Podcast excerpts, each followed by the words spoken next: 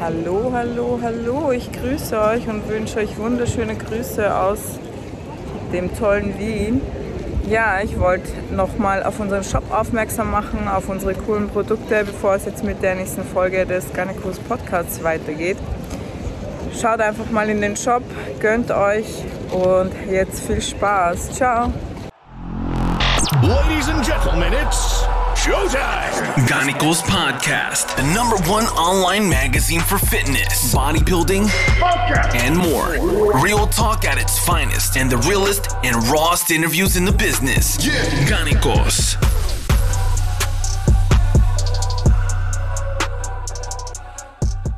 Einen wunderschönen guten Tag, meine Lieben. Ich begrüße euch zu einer neuen Episode des Garnicus Podcasts. Heute nach gefühlten Ewigkeiten mal wieder im Stammgastformat. Und das bedeutet, ihr bekommt Coach Burak auf die Ohren, beziehungsweise auf die Augen, je nachdem, auf welcher Plattform ihr dabei seid. Burak, wie immer, danke für deine Zeit und willkommen zurück im Garnicus Podcast. Schön, dich wieder zu hören. Hi Danny, hi liebe Zus Zuschauer und Zuhörer, je nachdem, welche Plattform. Ja. ja, du warst so lange nicht mehr hier dass du uns erstmal ein kleines Update geben musst, bevor wir mit dem Hauptthema beginnen. Letztes Mal warst du noch in Dubai, jetzt bist du in der Türkei, hast mir gerade das War Meer das gezeigt. So? Ja, ja. Da habe ich noch so Skyline ja, gesehen ja, bei ich, dir. Äh, wollte, ja, ich wollte gerade fragen, das letzte Mal war das tatsächlich in Dubai nach meiner Grippe. Mhm, ja. Und äh, ja, dann äh, war ich kurzfristig in der Schweiz, blieben einen Monat äh, und äh, da, der nächste Schritt äh, ging dann in die Türkei. Vor knapp eineinhalb Monaten äh, bin ich dann äh, zuerst nach Istanbul äh, eingereist, blieb da für zwei Wochen bei meiner Mutter und jetzt bin ich in der Nähe von Izmir, äh, Çeşme, äh, ganz äh, süßes Dörfchen, das nennt sich Urla und ich habe eine tolle Aussicht.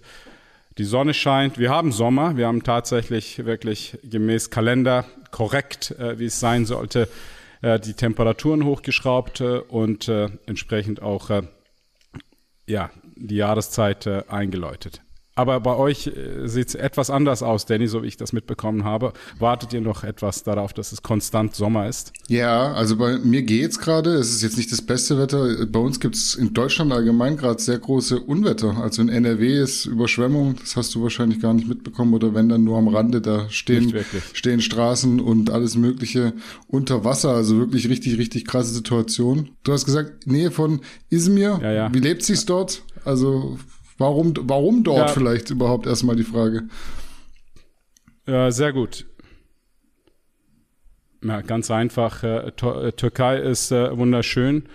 Temperaturen sind gut, das Essen ist lecker, die Preise sind verhältnismäßig für uns Schweizer sehr tief. Ich kenne die Sprache ähm, und habe da Bekannte. Also alles Faktoren, die eigentlich dafür sprechen, dass ich einige Zeit hier in der Türkei bleiben werde.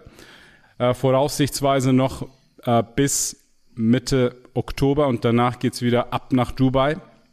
Ähm, da muss ich dann äh, sechs Monate mindestens am Stück bleiben.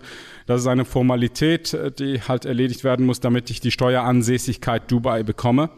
Ähm, und äh, dann schaue ich weiter. Ich bin noch nicht festgelegt, äh, wo ich dann die Basis dann auch äh, aufrichten werde, ob das tatsächlich die Türkei sein wird, wo ich sage sechs, acht Monate im Jahr. Äh, oder vielleicht mache ich auch, solange ich kann und will, drei, vier Monate an einem Ort und drei, vier Monate an einem anderen Ort. Aber um, nur um deine Frage zu beantworten, ich bin sehr gut angekommen, habe mich so ein bisschen desensibilisiert auf Sonne, Meer, Beach Club. Das bedeutete, ich bin nicht mehr in Urlaubsstimmung. Ich äh, lebe tatsächlich, äh, als ob ich jetzt äh, hier zu Hause bin. Ich wach auf, arbeite. Selbstverständlich äh, genieße ich immer noch äh, so gut es geht, aber nicht mehr im Urlaubermodus. Hm. Kannst du dir vorstellen, deinen Lebensmittelpunkt wirklich so dauerhaft in die Türkei zu verlagern oder halt weite Teile? Oder würdest du sagen, Dubai ist schon ein bisschen attraktiver? Da ist ja schon, ist ja schon cooler. Mehr Jetset, mehr, mehr Money, ich weiß nicht. Gar nicht. Ja, Dubai ist äh, überhaupt nicht das, wo ich meinen Lebensmittelpunkt, Punkt, äh, also ich sage jetzt mal, sehe. Genau deswegen. Dubai ist äh, Wettbewerb. Dubai ist äh, bigger, better, stronger. Äh, da ist Ego pur. Tut gut, äh, um zu sehen, was möglich ist. Mhm. Wozu der Mensch in der Lage ist, ähnlich wie im Bodybuilding, wenn du dann so Pro-Bodybuilder siehst, denkst du, wow, da geht ja noch einiges. Äh, und äh, da merkst du eigentlich, wie viel Potenzial im Materiellen noch drin steckt. Aber es, es saugt dich schon etwas in dieses Rennen mit ein, was äh, langfristig aber nicht dazu führt, dass du meiner Erfahrung nach äh, auch äh, langfristig glücklich wirst, wenn du ständig im Wettbewerb bist mit anderen und äh, ständig dich nach außen, ich sage es mal, hedonistisch bewegst, das desensibilisiert und irgendwann fängst du an, äh, Beach Club, dann eine Flasche, dann zwei Flaschen, dann Flaschen, Frauen, Autos, äh, dann jeder Schritt zurück äh, ist dann wieder ein, wiederum ein Rückschritt für dein Ego, ne? Und deswegen ist es gefährlich, dort äh, auch Fuß zu fassen und sich anhand dieser Messlatte seine Bestimmung, seine Freude, sein Glück aufzubauen. Wie sieht's mit wie sieht's mit der Corinna aus in der Türkei? Also ich habe gesehen, das Einzige, was bei dir Corinna trägt, ist meistens so das Bier am Strand. Äh, wenn du es vergleichst, du kennst Schweiz, du kennst Dubai, jetzt kennst du die Türkei. Wie ist so der Unterschied? Äh, ich hatte lustigerweise heute ein kurzes Gespräch äh, mit einem guten Freund von mir. Ähm, genau darum ging es. Ich dachte mir so, hey, in der Türkei, ja klar, die wollen das auch hier durchsetzen und äh, es lassen sich alle, die irgendwo auch indoktriniert wurden, äh, impfen. Äh, nach Gründen darf man nicht fragen. Die, die machen es einfach, weil man es machen tut. Ne? Äh, aber äh, die Leute hier, äh, die Polizisten, Ärzte teilweise, die haben die Maske so halb auf, weil sie müssen und sich dran gewöhnt haben, aber ganz, ganz viele laufen auch ohne Maske. Äh, sehr wenige Reklamationen. Wir sind kein Land wie typisch Westen, so typisch Schweiz, Deutschland, wo alles nach Regeln, Pflichtbewusstsein, Buße, Strafe äh, läuft. Hier ist alles etwas menschlicher. Die Menschen wissen zwar, dass du das ja solltest, weil die Politik das von dir verlangt, aber sie verstehen auch, wieso, dass du das nicht machst. Und diese Menschlichkeit führt dann dazu, dass sie sagen, ah, äh, scheiß drauf. Die, die, die machen kein riesen, riesen Ding draus. Du bist viel freier. Ich, auch ich äh, ziehe die Maske an, wenn ich jetzt beispielsweise letztens ins Krankenhaus äh, gegangen bin, um äh, den Covid-Test für einen guten Freund von mir ähm, zu, zu machen, ähm, beziehungsweise das abzusprechen. Und dann habe ich aber gemerkt, dass das Personal keine Maske anhat. Dann dachte ich mir, dann ziehe ich den halt auch ab. Äh, oder wenn ich merke, so in einen modernen Einkaufszentren, westlichen Einkaufszentren, dann haben die die Masken am Dort wird das Ganze auch viel mehr durchgesetzt. Aber ansonsten hier im Dorf, äh, in der Stadt, äh, teilweise haben es Menschen an, aber ganz viele aber auch nicht. Es ist viel, viel lockerer. Hm, hört sich für mich an. Mich hat noch nie jemand angeschnauzt. Ja, Hört sich für mich an, als wäre das so, da wo du jetzt in den letzten Monaten warst, so der beste Kompromiss aus Sicherheit und Freiheit. Sagen wir es mal so, obwohl du die Sicherheit ja so in dem Maße gar nicht möchtest, aber du kannst da am freiheitlichsten leben, oder? Ja, ja, äh, absolut. Ja. Ich äh, eben gerade eben, wo ich jetzt sage, okay, ich bin jetzt etwas angekommen, muss ich sagen, fühlt sich gut an, ähm, tut mir gut. Äh, ich äh, fühle mich wohl. Ich äh, merke auch, äh, dass ich ja irgendwie andere Entwicklungen durchmache. Jetzt, wo ich nicht mehr im Survival-Mode bin oder in, im, im Hamsterrad äh, gefangen bin, ist es so, ich frage mich, okay, was, was ist, ja, was, was ist das, der nächste Schritt? Was kommt als nächstes? Du, du wolltest ja zuerst äh, Unternehmer sein und erfolgreich und finanziell vorwärts kommen, habe ich gemacht. Und dann dachte ich mir, okay, jetzt willst du Freiheit.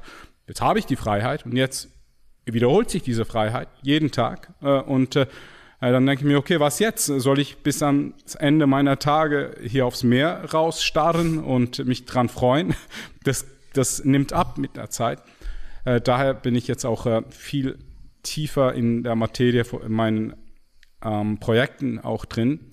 Äh, wir reden ja heute etwas über ein Projekt äh, zumindest, aber ich habe Spaß dran. Äh, ich habe wieder Energie und Elan und Ideen, die kommen, weil ich jetzt halt einfach nicht mehr so den, dieselben Muster durchlebe wie, wie damals, äh, als sich auch jeder Tag wiederholt hat, aber unter eben, ich sage jetzt mal, dem Druck der Leistung und, äh, und äh, ich sag mal auch äh, ja, die, diesem Überlebensmodus, den man dann halt hat, ja, wo man sagt, ja, jetzt, jetzt muss ich wachsen und produzieren und, und gewinnen. Hm. Da ist es jetzt ein bisschen anders.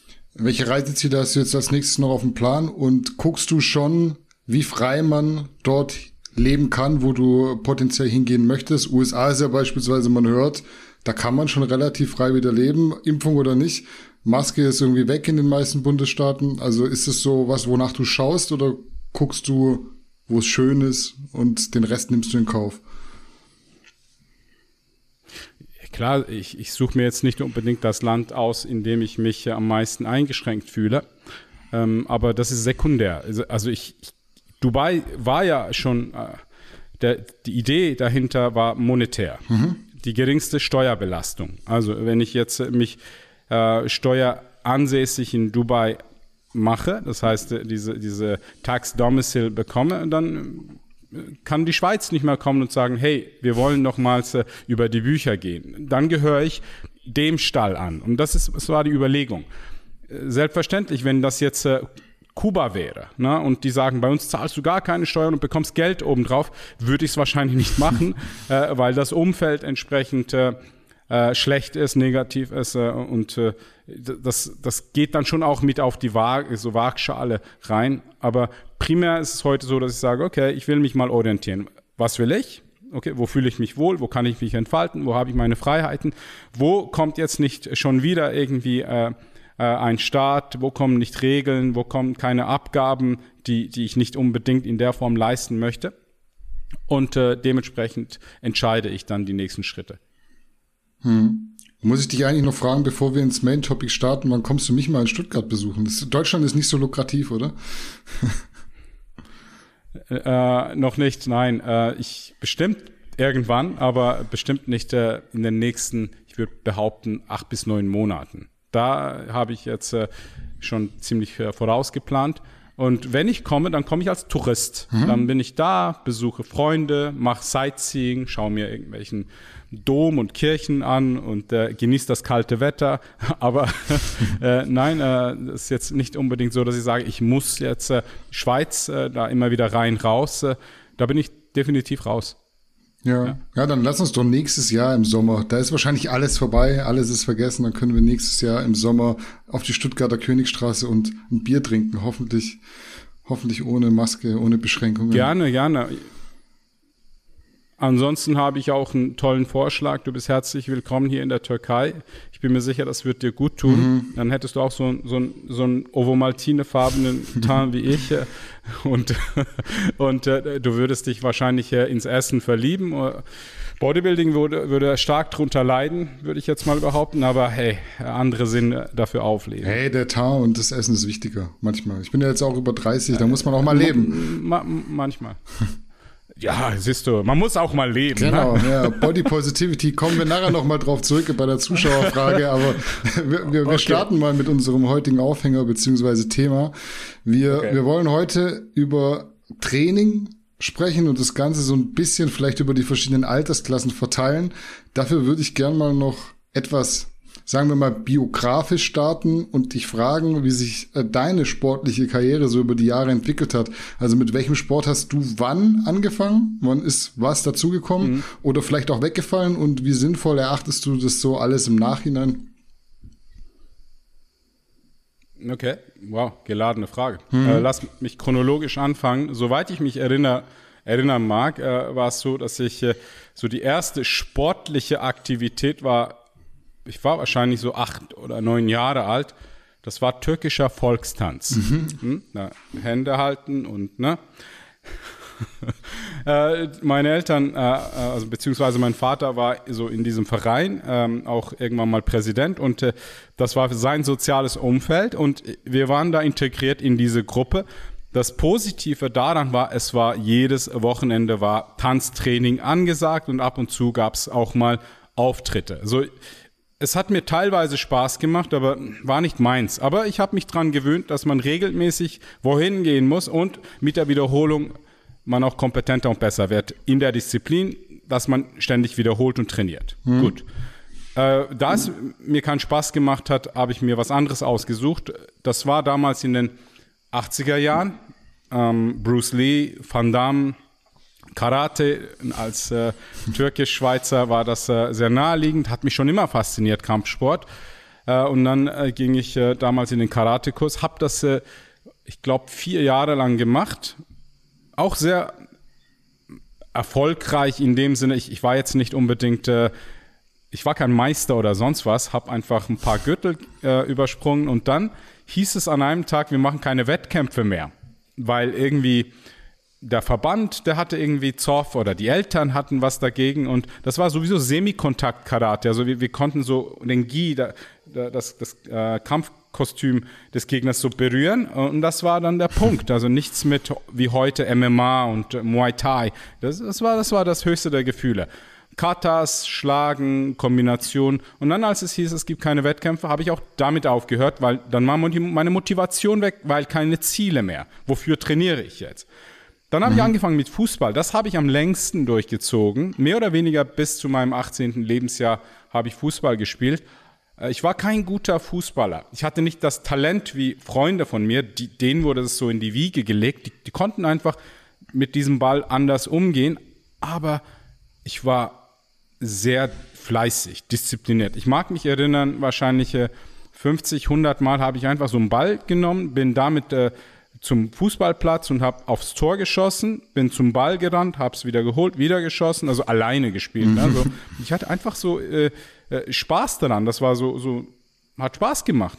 Und äh, da hatte ich äh, gewisse Erfolge. Ich konnte in der zweiten Liga äh, jetzt spielen und wurde auch ins Nationalkader U, U21 äh, für Auslandstürken gewählt. Das gibt's. Mhm. Ähm, zwar nicht äh, für, für lange, aber ich hatte so eine kleine Episode aber ich war so mehr der, der ich, ich musste kämpfen, damit, ich überhaupt so da drin bleiben konnte.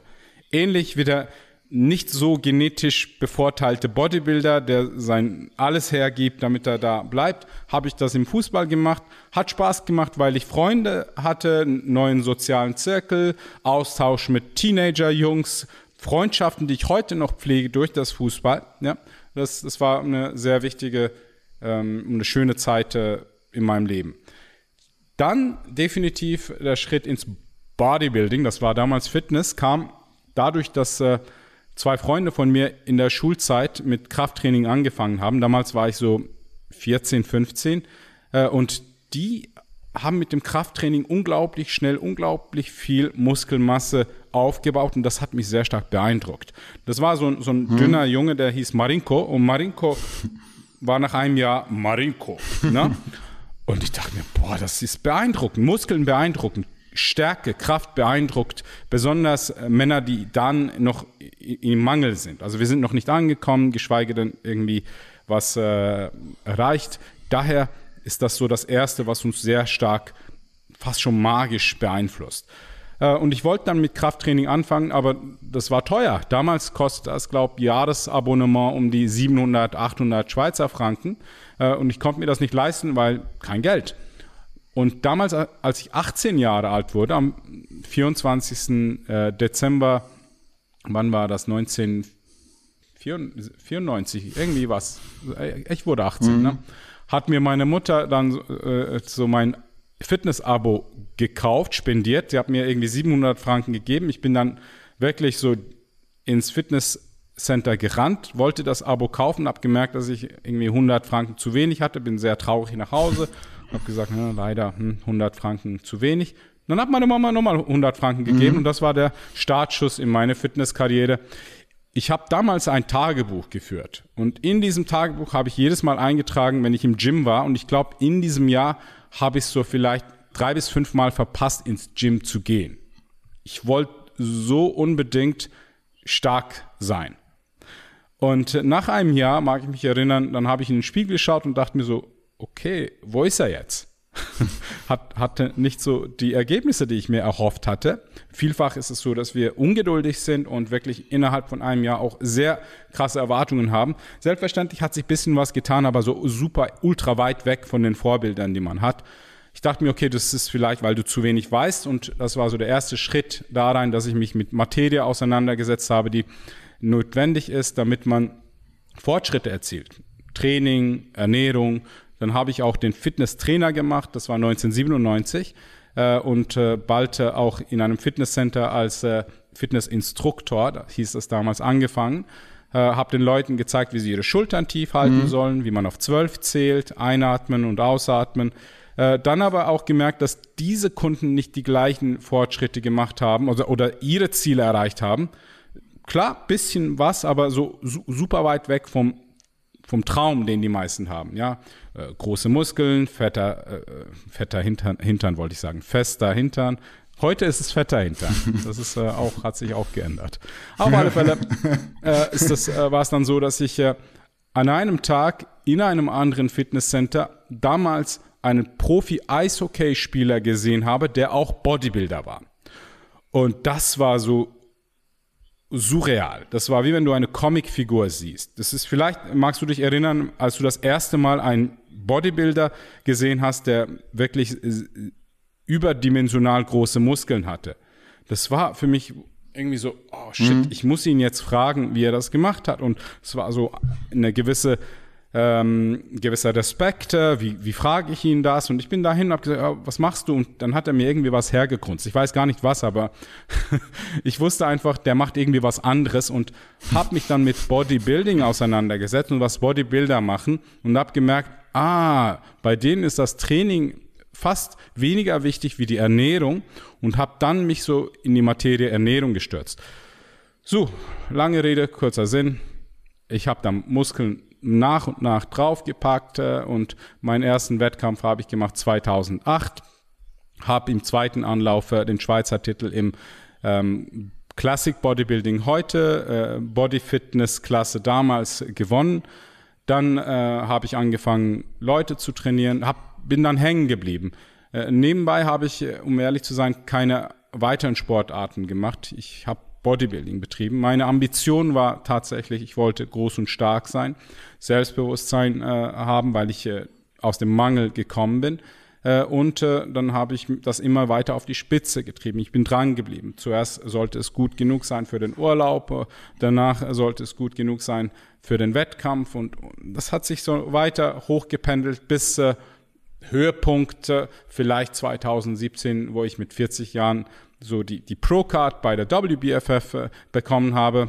Ich weiß, es gibt äh, die IFBB und die Schwergewichtsklasse und dann gibt's die Pros und dann gibt's die Olympia. Also ich bin nicht ganz weit oben, aber für meine Verhältnisse äh, habe ich sehr viel aus meinem Körper rausholen können und habe den Dreh auch rausgekommen, rausbekommen, wie man anderen hilft, dass sie diese, diese Bewegung nach oben machen, diese Entwicklung äh, mit ihrem Körper machen. Mhm. Das ist so meine Geschichte, was Sport anbelangt.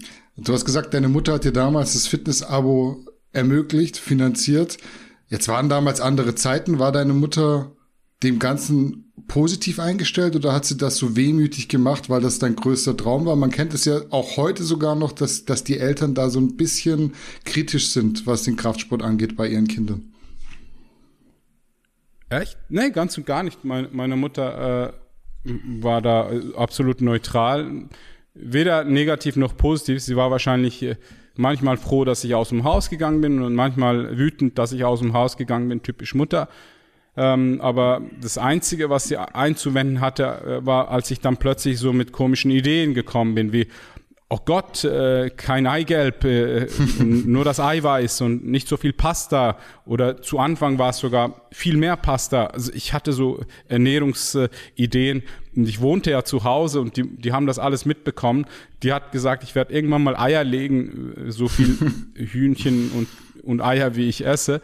Und auch mit Proteinpulver war sie am Anfang so, hm, was ist das jetzt? Ne? Also der mischt sich das äh, irgendwo rein, schüttelt und trinkt das. Aber meine Mutter hat jetzt nicht so, so diesen, ich sage es mal, diese Prägung von Anabolika oder Negativen. Daher ähm, hat sie sich auch nicht viel dabei äh, gedacht und mich machen lassen. Hm.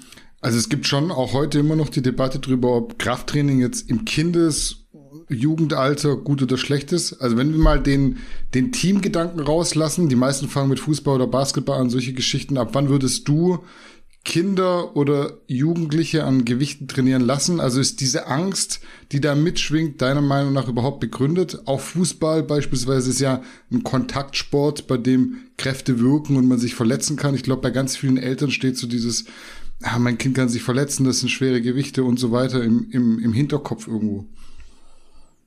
Ja, ja, und absolut, zu Recht. Äh, Gegenfrage, ähm, wenn du jetzt ein Soldaten da in den, in den Krieg schicken möchtest, was machst du da? Holst du den Erstbesten, gibst dem eine Waffe in die Hand und sagst so, los.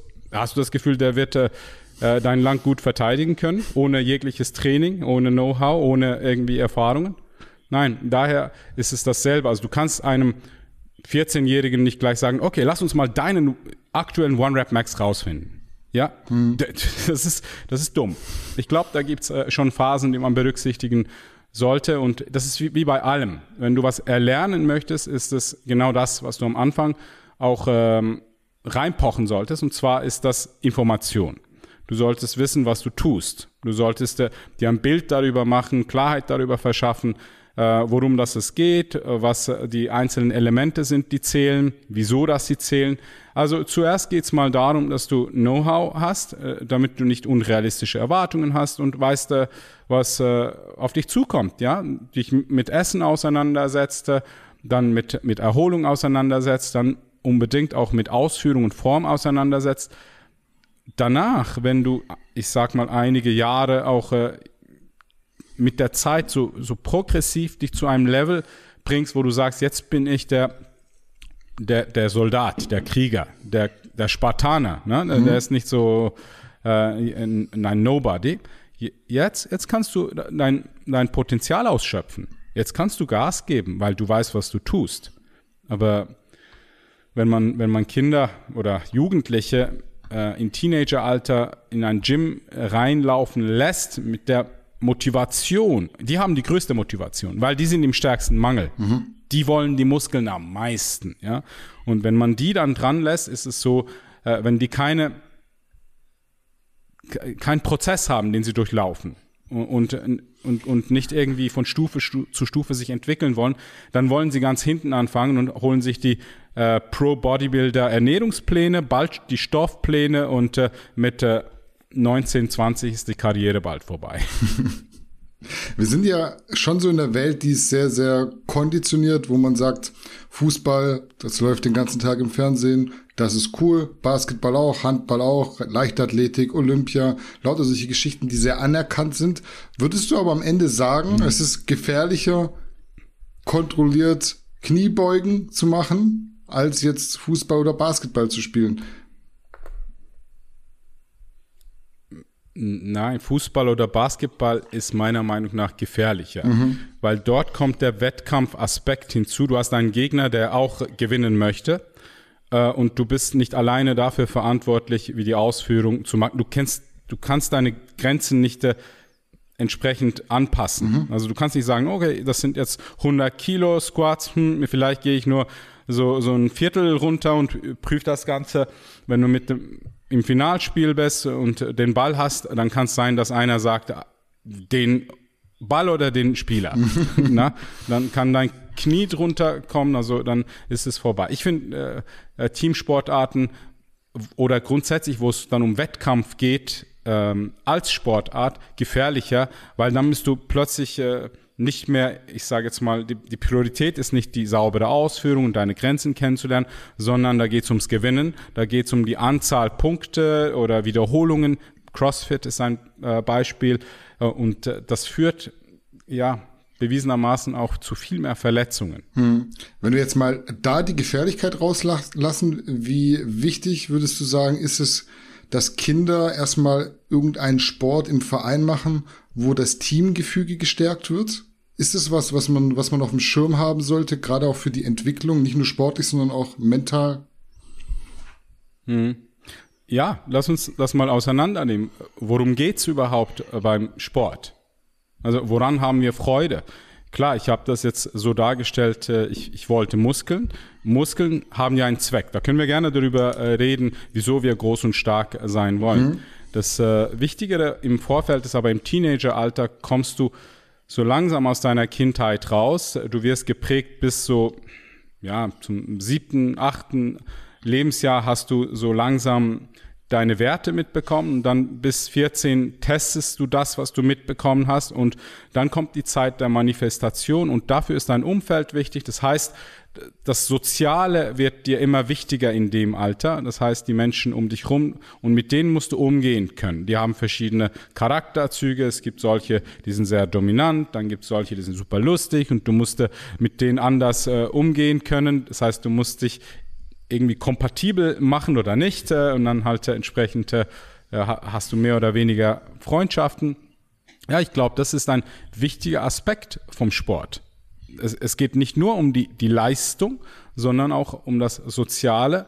Und ich behaupte sogar, dass äh, ohne dem, dem Sozialen auch Bodybuilding nicht da wäre, wo es heute ist. Es geht ja meistens darum, dass man durch den Body entsprechend auch äh, etwas hat, was äh, bei anderen Menschen äh, positiv ankommt. Mhm führ das gern mal aus. Also warum wollen wir den Muskeln haben? Warum wolltest du damals muskulöser werden? Vielleicht bewusst und auch unbewusst. Du hast es dir bestimmt schon überlegt, was da die, die, die Triebfeder war damals. Mhm. Ähm, also bei jungen Männern ist es so, dass äh, wir äh, ganz, ganz, ganz, ganz früh, äh, wir sind das schwächere Geschlecht. Mhm. Hm?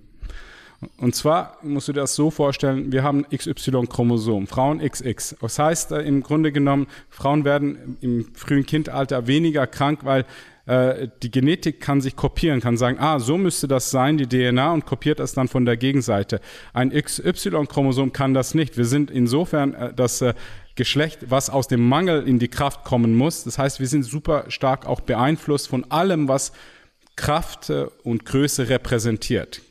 Das bedeutet, äh, ein kleines äh, Mädchen, das wird äh, eher sozial sein, fokussiert sich auf Gesichter und ein kleiner Junge schaut sich ein Feuerwehrauto an, ist ultra beeindruckt von irgendwie welchen Panzern und Schiffen und Flugzeugen oder Dinosauriern. Alles, was Kraft und Größe symbolisiert, das zeigt ihm, dass, dass er, das beeindruckt ihn, dass, dass, dass das etwas ist, was er auch irgendwie haben möchte auf eine Art und Weise. Und äh, dann äh, kommt langsam so die Zeit, wo wir von der maskulinen Energie auch super stark beeinflusst sind.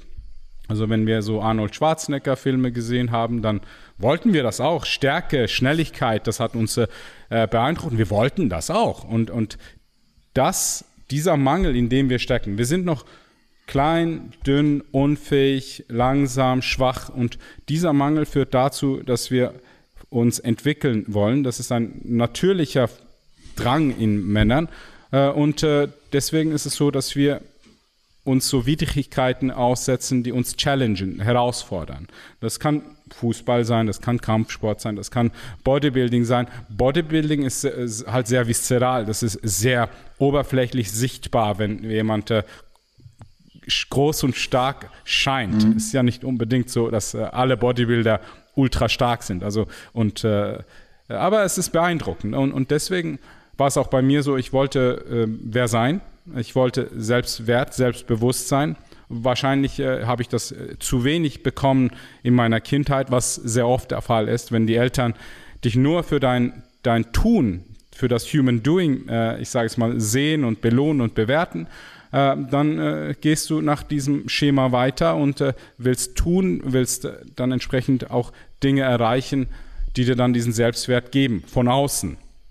Ähm, ja, und äh, ich glaube, das ist so die Motivation unisono bei äh, 99,99 Prozent aller Männer da draußen, wieso sie überhaupt Krafttraining be betreiben. Sie können noch so sagen, ich bin selbstbewusst, habe einen hohen Selbstwert, glaube ich, bei, bei vielen, aber trotzdem ist es so, dass das aus einem Mangel passiert. Denn wenn du Selbstliebe, Selbstwert auf dem höchsten Grad hättest, dann sag mir mal, wieso willst du Bodybuilding betreiben? In, in einem Alter, wo du sowieso auf einem Hoch bist, was deine Leistungsfähigkeit anbelangt, mit oder ohne Bodybuilding. Hm. Körper, also ich sehe da keine Körper ist, keine, ist ja was was optisches, was was dann auch bei, bei anderen mhm. quasi schnell erkannt wird. Also niemand kann dich genau. erkennen für dein dein Inneres, das sieht er nicht. Dafür muss er mit dir reden, du fällst nicht genau. auf. Genau, das ist Ego. Hm? Das heißt, äh, das, das ist der, der Wettbewerb, in dem wir uns dann begeben mit dem, was wir haben. Ich habe noch kein äh, Supersportwagen, ich habe kein dickes Bankkonto, ich kann nicht irgendwelche äh, so hübschen Modelfreundinnen vorweisen. Aber ich kann, und das ist das Einfachste für junge Männer, mit meinem Körper zeigen, dass ich stark bin, dass ich äh, ähm, ja, leistungsfähig bin, dass ich äh, was aus mir gemacht habe. Das ist die einfachste Art und Weise. Das ist Ego. Das ist ein Wettbewerb. Und das ist gut so. Das ist nicht, ich sage das nicht negativ. Ego ist ein Freund. Er treibt dich an, in der Welt, in der materiellen Welt, auf eine materielle Art und Weise, unsere Körper, unser Körper ist Materie, dich äh, zu entwickeln äh, und entsprechend auch äh, äh, vorwärts äh, zu kommen. Also das heißt, an deinem Potenzial zu arbeiten, raus aus der Komfortzone zu gehen und äh, dann halt nach und nach in dem Fall stärker zu werden und dich von denen abzuheben, die es nicht tun. Hm. Würdest du sagen, das, das war meine äh, Motivation. Würdest du sagen, das ist intrinsisch oder extrinsisch motiviert? Also wir treten ja in Konkurrenz mit unseren männlichen Nebenbuhlern. Wir machen das auch, um, um Frauen zu gefallen, gerade so im jugendlichen, jungen Erwachsenenalter. Ist das was, was ich aus mir rausmache oder wegen anderen? Oder ist es so eine Mischung? Weil beides. du sagst Ego, ja? Beides. Ja, beides. Also ich meine, eben, für mich, wieso mache ich das äh, für mich in, im jugendlichen Alter? Wir sind ja immer noch bei Teenager, Anfang 20. Mhm. Äh, primär mache ich das äh, damals nicht unbedingt äh, mit äh, dem Gedanken Langlebigkeit, Leistungsfähigkeit, äh, um irgendwie, dass ich die Alterungs, äh, so die Abnahme der Leistung im Alter, diese Kurve irgendwie abflache.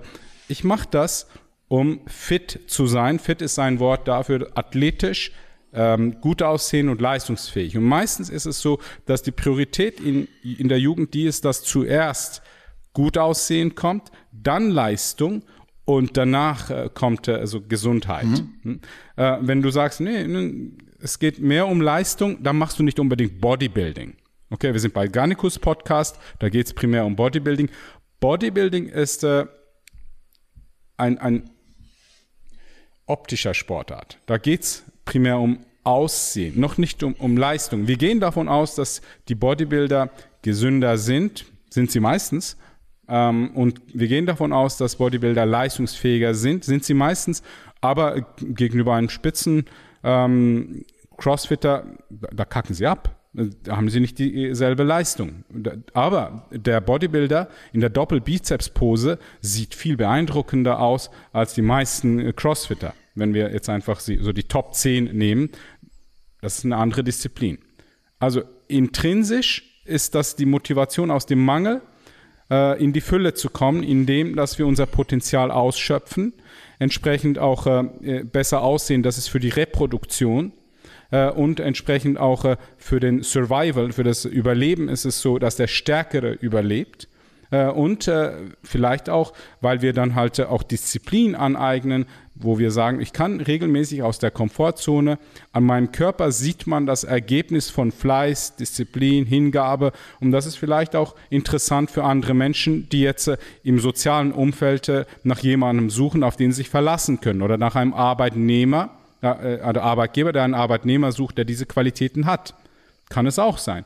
Extrinsisch ist es so, dass wir natürlich dastehen wollen und äh, als äh, Erster ausgewählt werden wollen, eben für die genannten Dinge. Reproduktion, Überleben, äh, aber auch äh, für, für das äh, Soziale. Hm.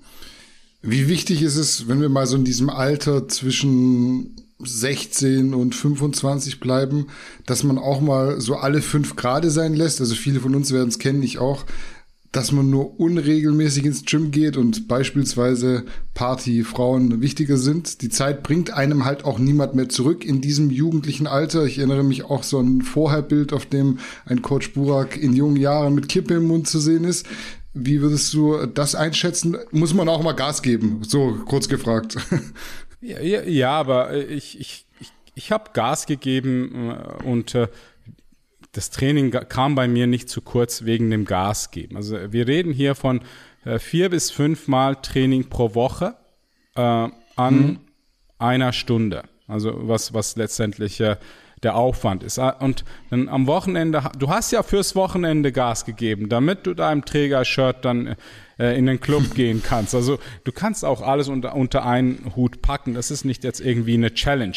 Die Leute, also die Extremisten, die sagen, nein, ich lebe schon mit, mit 19 Jahren nur für das Bodybuilding, die verpassen halt äh, etwas anderes. In, in dieser Zeit äh, ist äh, das Soziale anders wie in, nach zehn Jahren. Und, und das wäre schade, das nicht mitzunehmen. Ich sage nicht, äh, dass man da jetzt äh, wirklich nur noch äh, so für, für die Clubs leben sollte. W wirst du auch nicht. Aber wir reden hier von Feiern, Menschen kennenlernen, äh, Frauen oder Männer kennenlernen. Also das ist ja auch Training irgendwo für das Soziale in Zukunft, damit man auch aus diesen Trainingseinheiten was lernt für die Zukunft. Hm. Es gibt ja für alles immer so einen richtigen Zeitpunkt, vielleicht auch einen optimalen Zeitpunkt, wenn man das so auseinanderarbeitet und analysiert. Wenn du jetzt gezwungen wärst, so einen gewissen sportlichen Werdegang und ein bestimmtes Alter für Sport X und Sport Y festzulegen, was würdest du der perfekten Person oder vielleicht dem perfekten Heranwachsenden raten? Irgendwann kommen wir alle zum Kraftsport, wir sind ja bei Garnicus, so mit, mit 18, 19, 20, aber dass du so das Perfekte aus allen Welten mitgenommen hast, was würdest du da veranschlagen? Alles klar. Ähm, Okay, äh, ich bin jetzt gezwungen, eine Timeline zu zeichnen äh, und genau. äh, muss jetzt Altersangaben angeben. Okay, alles klar. Gut, dann äh, sollen die anfangen, wirklich mit äh, rund äh, zehn Jahren, elf Jahren, sollen die anfangen, Mannschaftssport zu machen. Die sollen Spaß am Sport haben und auch mal ähm, Wettkämpfe, Challenges. Fußball ist äh, was Positives oder grundsätzlich Mannschaftssport ist was Positives. Da geht es aber primär darum, dass man so die Eigenschaften, die Gewohnheiten entwickelt, dass man etwas regelmäßig macht äh, und das geht einfacher in der Gruppe. Also das ist wie beim Aerobic, da bist du da und in der Gruppe hast du Gruppenzwang. Und dann mit der Zeit, nach einem Jahr, ist es plötzlich dein neues Normal, dass du regelmäßig trainieren gehst. Und jetzt hast du nicht mehr so diese Anstrengung am Anfang, dass, wo du Runden laufen musstest und müde wurdest. Jetzt hast du Spaß am Training, dann hast du die Herausforderung am Wochenende, weil da ein Spiel ist, äh, du hast Adrenalin und Spannung und äh, trotzdem Fitness, aber da geht es primär einfach mal um wirklich Charakter Entwicklung und Gewohnheiten, die man entwickelt. Mhm. Dann später ähm, würde ich empfehlen, so erst so mit äh, 17, 18, 19 wirklich mit dem Krafttraining anzufangen, sprich Bodybuilding. Äh, da bist du ein Welpe. Welpe bedeutet, du musst zuerst mal Kommandos lernen. Ja, Sitz, bei Fuß, gib Pfötchen. Das heißt, du musst zuerst mal Ausführung lernen, die Disziplin, Ernährung, Erholung und äh, Training musst du da lernen damit du dann, dann später, nach fünf Jahren, wo du dein Potenzial wirklich sehr gut ausgeschöpft hast, ordentlich Gas geben kannst. Und da garantiere ich dir, dass wenn du eine tolle Form antrainiert hast, dann wird es dir unglaublich schwierig fallen, falsch zu trainieren. Wenn du eine tolle Form, wenn du weißt, wie Kniebeugen gehen, kannst du fast keine falsche Kniebeuge mehr machen. Das, das geht nicht vom Ablauf her. Ja? Äh, und dann hast du die Möglichkeit, jetzt bist du kein Welpe mehr, jetzt bist du ein Kampfhund. Mhm. Jetzt Kampfhund kann man sagen, fass und der geht. Ja?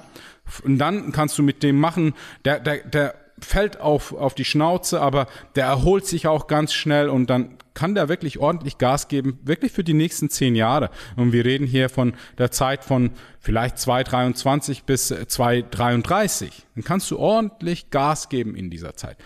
Dann ist es aber so, dass äh, dieser Kampfhund langsam eine graue Schnauze bekommt, äh, sich langsam Arthritis in den äh, Gelenken zeigt. Äh, weißt du, der wird immer noch äh, beißen, wenn du sagst Fass. Der will gehen, der will dich glücklich machen, aber du machst ihn kaputt. Und das ist dein Körper. Das ist die Zeit, wo du langsam mit deinem Körper und nicht gegen deinen Körper arbeiten solltest. Ähm, es gibt so eine Phase so zwischen 33 äh, bis 38, ich nehme jetzt einfach fünf Jahre, mhm. ist es die Phase, wo, wo so ein Zwischending ist. Und da kannst du immer noch ultra hart performen. Da kannst du immer noch die Bestform raushauen und, und du kannst äh, wirklich auch richtig gut Leistungen rausholen. Aber ähm, unter Umständen ist es so, dass äh, dass wenn du dich jetzt verletzt, das nachhaltig langfristig auch äh, Probleme mit sich bringt. Also die Verletzungen, die ich heute habe, die ha habe ich mir angezüchtet irgendwo nach 35. Ja, ich sag, so, ah, ich habe ein bisschen Schulterschmerzen. Früher war es kein Problem, das ist dann kleben geblieben.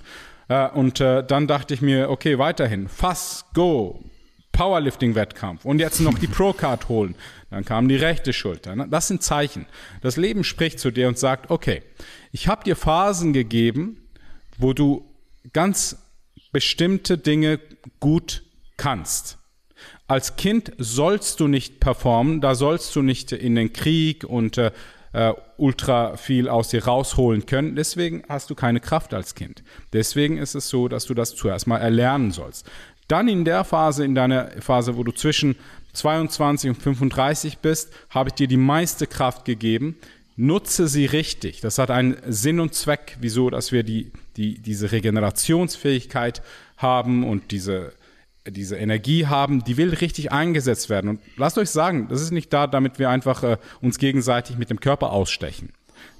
Das kommt auch zurück. Aber du kannst diese Energie auch kanalisieren in andere Dinge, äh, wie beispielsweise deinen Beruf, äh, in, in deine Beziehungen, äh, in dein soziales Umfeld. Du bist unglaublich leistungsfähig, aber besonders äh, körperlich halt, ist es diese Phase sehr, sehr dankbar.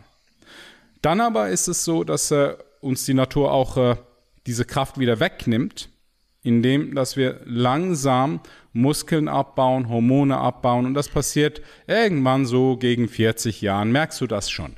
Die Erholungsfähigkeit geht runter, der Stoffwechsel wird langsamer. Früher dachtest du, oh, ich glaube, ich fange morgen mit der Diät an und dann konntest du schon die oberen zwei Bauchmuskeln sehen.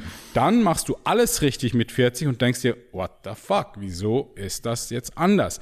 Die Regenerationsfähigkeit ist anders. Vorher hast du eigentlich mehr schlecht wie recht gemacht, aber es ging trotzdem vorwärts. Jetzt kehrt sich das Ganze um. Doppelter Aufwand, halber Ertrag. Und äh, das ist das Ziel ist, dass du jetzt eigentlich deine Lektionen gelernt hast bis 40. Deine Lektion gelernt heißt, du weißt jetzt, was du tust. Du hast kapitalisiert mit der Energie und der Kraft, die du hattest. Und äh, unterm, unterm Strich ist es so, dass du jetzt äh, deine Lektion, wie, wie gesagt, gelernt hast, äh, damit du jetzt langsam loslassen kannst und, und anderen den Platz frei machst, damit die performen können. Dann kommt die Phase, wo du mit deinem grauen Hund zusammenarbeiten sollst. Jetzt sagst du ihm, guter Junge, jetzt was kann ich für dich tun, damit du, du Spaß hast und äh, äh wie, wie kann ich dich langlebig und leistungsfähig halten. Jetzt musst du deinen Körper anfangen gut zu behandeln. Nicht einfach nur weiter Gas geben, fass, mach, go. Sonst äh, endet das in der Regel nicht sehr, sehr gut.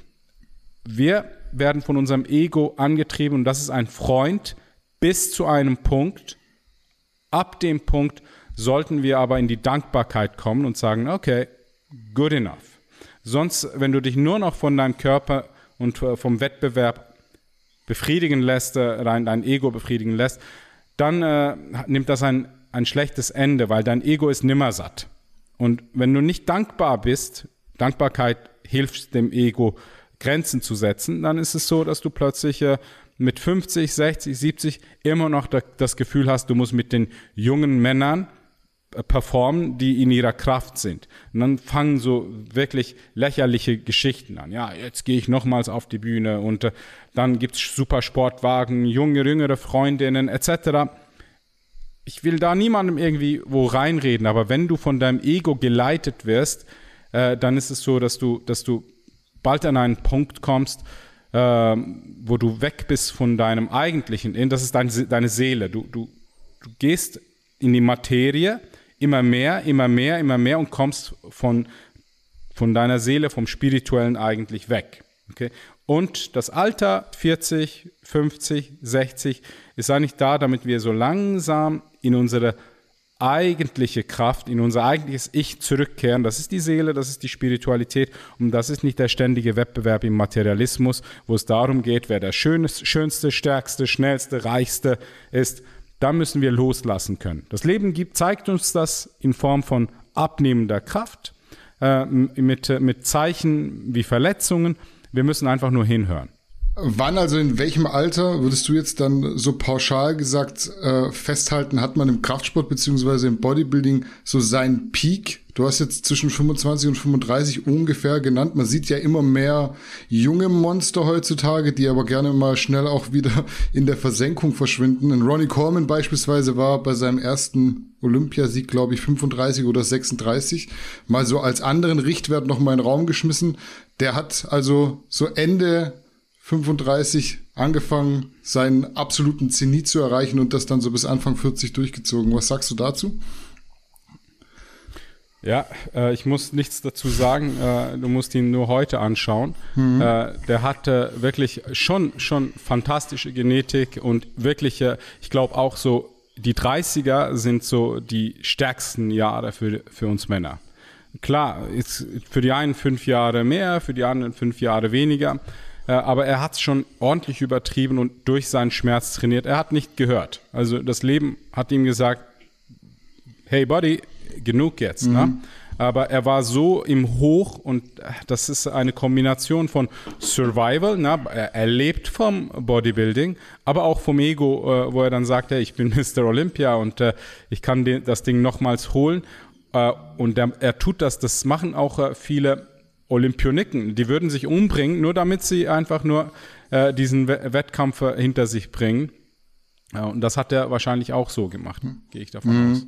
Wann hast du denn bei dir gemerkt, dass es nicht mehr so läuft wie mit Anfang 20, Mitte 20, vielleicht auch Ende 20? Und hast du wirklich direkt darauf reagiert? Warst du so vernünftig oder hast du es dann auch so mitgeschleppt und gedacht, ja, es geht schon wieder irgendwann und jetzt sagst du, hätte ich da vielleicht mal so drauf gehört, dann wäre ich jetzt noch mehr intakt.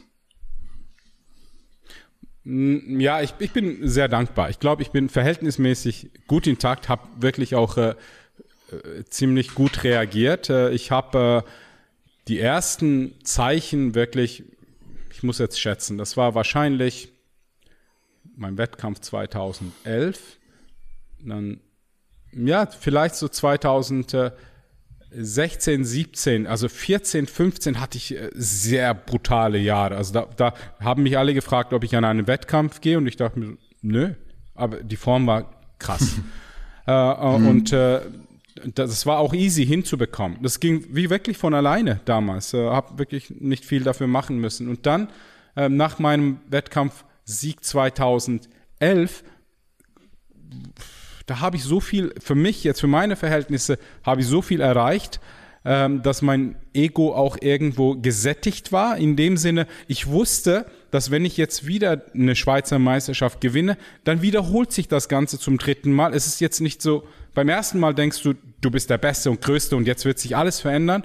Beim zweiten Mal war es aber so, dass ich dachte, okay, gut, schon wieder. Und beim dritten Mal wird es noch viel weniger werden. Ich habe da auch mit Verstand bisschen mit Vor Voraussicht dachte ich mir, okay, was habe ich davon? Es hat sich ja nichts äh, getan. Ich dachte mir, beim zweiten Mal kannst du es vielleicht beruflich nutzen, indem dass du eben dein Fitnessbusiness damit vorantreibst, aber that's it. Äh, und äh, dann ähm, habe ich äh, mich auf äh, mehr auf äh, Business konzentriert, hab Sport nebenbei gemacht, aber nicht so extrem. Also kein Wettkampf Bodybuilding, äh, keine allzu schweren Gewichte. Ich hatte phasenweise schon ein bisschen Fun mit äh, meinem Trainingspartner, aber jetzt nicht so, dass ich mich unter Druck gesetzt habe. Die Priorität war wirklich viel mehr so beruflich vorwärts zu kommen. Dann habe ich zwischendurch noch äh, meine Frau kennengelernt, wir haben geheiratet und, und, und. Dann äh, hat sich äh, das Ego wieder gemeldet 2017. Äh, nachdem ich äh, sechs Jahre mhm. lang gar keine Wettkämpfe betrieben habe und wirklich mich mehr oder weniger für mein Business aufgeopfert habe, fast schon auch auf Bodybuilding-Niveau.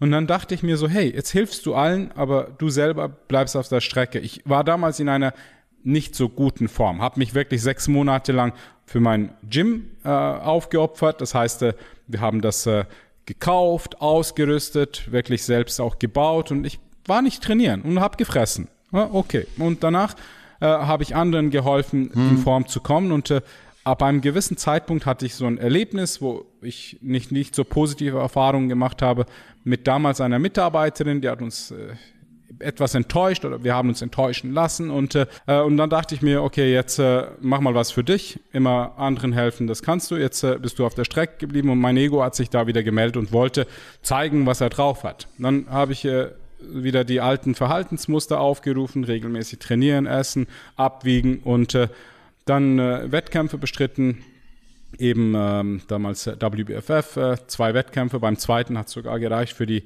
äh, Pro-Card.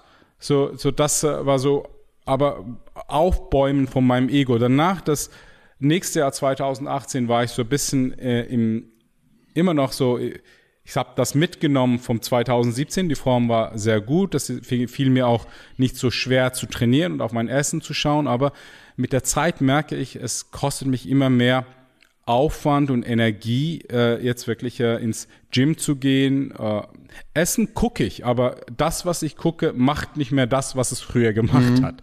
Ich wiege kein Essen ab. Ich, äh, ähm, ich, es ist einfach so, dass ich unverarbeitet äh, versuche zu essen. Ich bin, ich bin immer noch dabei, sehr viel Protein zu essen, was sich wahrscheinlich aber in Zukunft verändern wird. Mhm. Hm? Okay. Das äh, werde ich dir nachher auch vielleicht äh, erklären.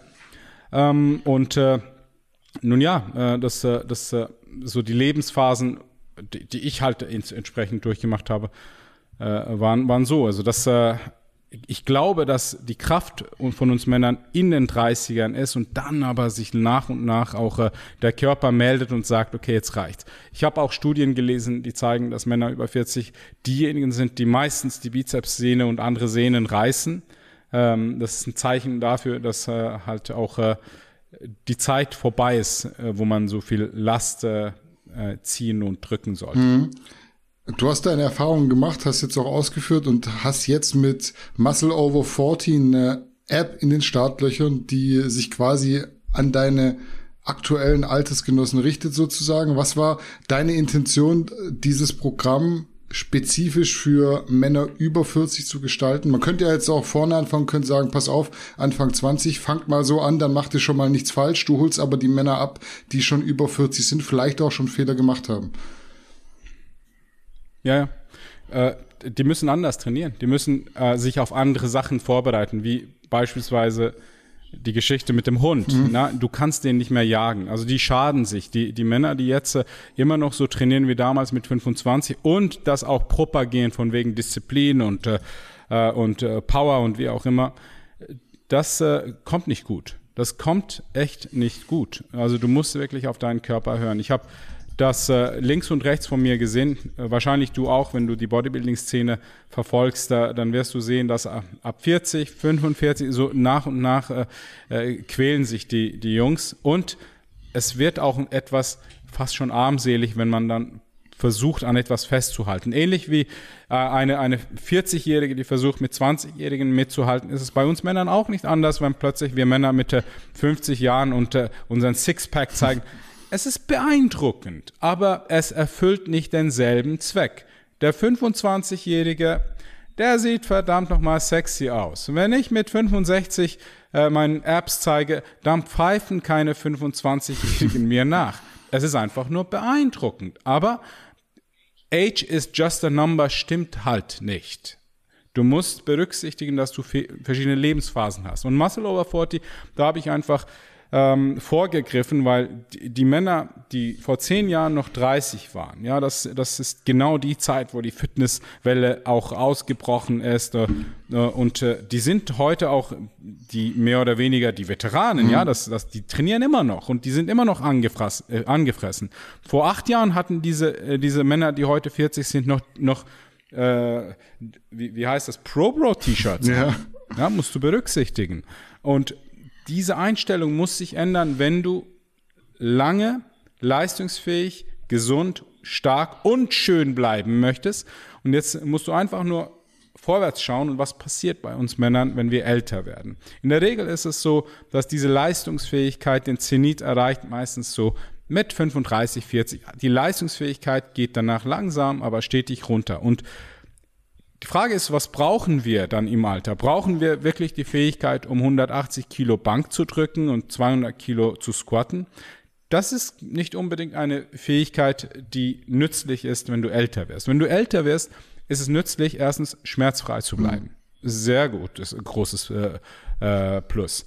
Dann ist es so, dass die Funktionalität, die Beweglichkeit auch wichtig ist. Das bedeutet, du sollst trainieren, aber verschiedene andere Übungen, Körpergewichtsübungen, Bänderübungen etc. mit integrieren, damit du dann später, wenn du 55 bist, äh, auch aufstehen kannst, ohne dass du dich überall ab, abstützt etc. Dann muss, müssen wir schauen, dass wir gewissen Verletzungen halt entgegnen, indem dass wir Übungen rausnehmen. Zum Beispiel bei Muscle Over 40 hast du keine Squats. Du hast nichts, wo die Wirbelsäule von oben belastet wird. Du hast Übungen für die Beine, aber so, dass wir diese Belastung hinbekommen mit, äh, mit einem anderen Stressor. Ja, und äh, deswegen auch Schulterübungen, wo wir sagen, okay, das, äh, dieses Gelenk ist super sensibel, geht in alle Richtungen und entsprechend äh, ist es äh, fast schon prädestiniert dafür, dass es irgendwann mal sich entzündet oder irgendeine Rotatorenmanschette äh, reißt. Und deswegen wollen wir die auch so benutzen, wie sie benutzt werden wollen. Also wir haben das Ganze so hinbekommen und da, da ist wirklich ultra viel Know-how reingeflossen und in diesem Bereich kann ich sagen, habe ich wirklich viel zu geben. Und äh, das habe ich wirklich auch reinfließen lassen. Ich dachte mir, okay, die Männer wollen gut aussehen. Ja, die wollen aber auch gesund bleiben und leistungsfähig bleiben. Äh, plus ist es so, dass die Motivation mit 40 sinkt. Zeit, dieser Faktor, äh, die Ressource Zeit, die wird anders eingesetzt. Familie, Beruf und dann, wenn du Zeit hast, gehst du ins Training. Und ich wollte was kreieren, wo man mit drei bis vier Trainingseinheiten von zu Hause oder vom Gym aus entsprechend auch äh, äh, nachhaltig altersgerechte, leistungsfähige eben stark und schön bleibt. Dann habe ich ja mit reinfließen lassen super viel Know-how. Also wir haben da so eine so ein Blog, äh, wo ich wirklich sehr viele Artikel geschrieben und übersetzt habe, die auf eine Art und Weise den Männern auch klar machen, wieso ein flacher Bauch wichtiger ist als ein Sixpack, ja, wieso das äh, irgendwie acht Prozent Körperfettanteil absolut unnötig mhm. ist. Ich erkläre Ihnen das. Dann gehe ich ja auf äh, verschiedene eben Dinge ein, wie zum Beispiel Training, äh, was da wichtig ist und was nicht so wichtig ist.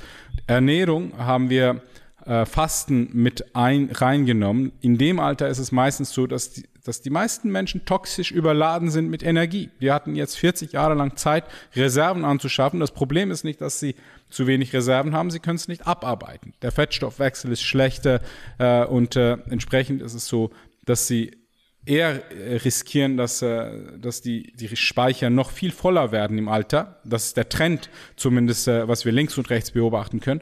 Dann habe ich gesagt, die Art und Weise, wie man dem entgegenkommt, ist indem, dass man denen zeigt, wie sie das Fasten aneignen. Du hast da verschiedene Timer, Fastenmethoden, Erinnerungen, die sind teilweise richtig cool mit Motivation. Und du hast auch Erklärungen zum Fasten, wo du dann liest und sagst, ah, macht Sinn. Ich pop immer wieder mal im App auf und erkläre Ihnen auch persönlich gewisse Sachen auf Deutsch und Englisch. Okay. Ja. Äh, und der letzte Aspekt äh, ist auch, äh, wir haben einen ultra geilen Ernährungsteil. Ähm, also sprich, du kannst, du kannst deine Nahrung mit also eingeben und bekommst direkten Feedback. Und das, was wir gemacht haben, ist besser wie MyFitnessPal und alles andere, was mhm. ich kenne. Du hast einen Teller und dann sagst du beispielsweise, ich hatte heute Lachs und Brokkoli und äh, Popcorn. Hm. Ne? Dann kannst du so sagen, okay, 40 Prozent vom Teller war Lachs, äh, 40 Prozent war Brokkoli und 20 Prozent war Popcorn. Du kannst es steuern und das Verhältnis von Energie zu Protein wird dann halt als Wertung genommen. Das heißt, wenn du verhältnismäßig immer zu viel Energie nimmst, zu dir nimmst, dann gibt es so, so ein rotes Licht, ein negatives Smiley und das sagt, hey, du bist nicht auf Kurs. Mhm.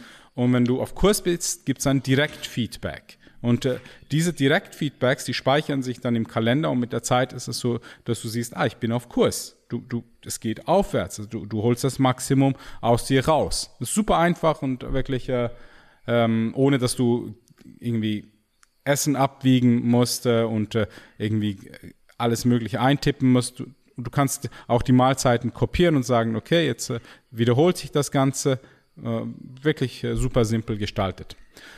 Und äh, zum Schluss kannst du natürlich auch alles äh, messen, aber nur so, so super easy. Also Gewicht hast du ein Chart, das kannst du eingeben, Bilder kannst du eingeben, du wirst erinnert von der App und sagen, hey, Bro, mach mal ein Foto von dir, damit man sieht, äh, was sich da äh, gemacht hat.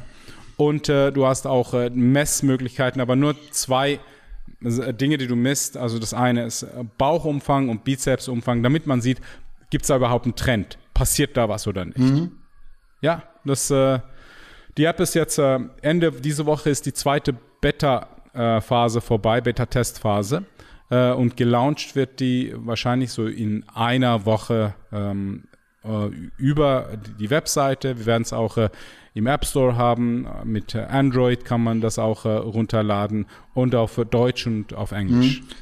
Was war die größte Herausforderung, als ihr die App gestaltet habt? Ich habe gesehen, du hast auch selber geschwitzt und Übungen gedreht, aber wenn ich jetzt so das mit den Tellern höre, das war wahrscheinlich nicht die größte Herausforderung, oder? Ich, ich weißt du, das ist so komplex. Äh, ich habe Trainingspläne geschrieben und das war so ja. aus dem wirklich Handgelenk so rausgeschüttelt. Das war ultra komplex, weil es ist alles wirklich sehr stark durchdacht. Äh, und dann eben so sind dann halt zuerst auch der Prozess, dass wenn, wenn ich dir das aufzeigen würde, wie viele Äste dieser Prozess hat, kennst du vielleicht äh, auch, dann ist das schon mal sehr überwältigend. Also hätte ich das am Anfang gesehen, hätte ich gesagt, hm, kein Bock mhm. drauf. Es ist einfach zu viel Arbeit.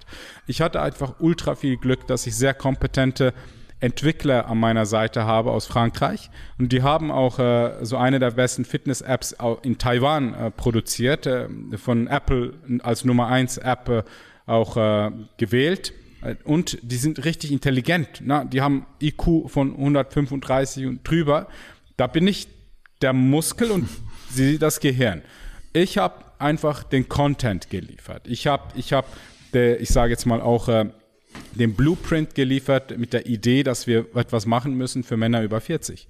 Das ist eine Gruppe, die links liegen gelassen wird. Es gibt Trainingspläne für Frauen, es gibt Trainingspläne für reifere Damen, dann gibt es äh, unendlich viele Trainingspläne für Muskelaufbau und Fettabbau, äh, altersunspezifisch, äh, aber kaum irgendwie was äh, für ältere Männer. Und die, die es gibt, die sind nicht durchdacht.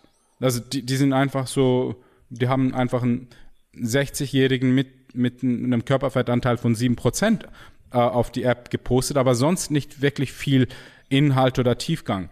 Und so, wie wir es gemacht haben, ist wirklich das Ganze sehr, sehr durchdacht. Äh, und danach halt das ständige Übersetzen. Ich, ich musste die einzelnen ähm, Knöpfe, weißt du, die Buttons so Start und dann, bevor die Übung losgeht, hörst du drei, mhm. zwei, eins, los. Das bin mhm. ich. Ich habe es aufgenommen. Dann die Videos ne? und äh, aus verschiedenen Perspektiven. Da, da sind tausend Stunden Arbeit äh, drin. Aber äh, hat, hat auch Spaß gemacht, weil das ist wie so ein kleines Kind, dann wird es größer und besser und wir haben ständig dran gearbeitet. Am Anfang war es toll.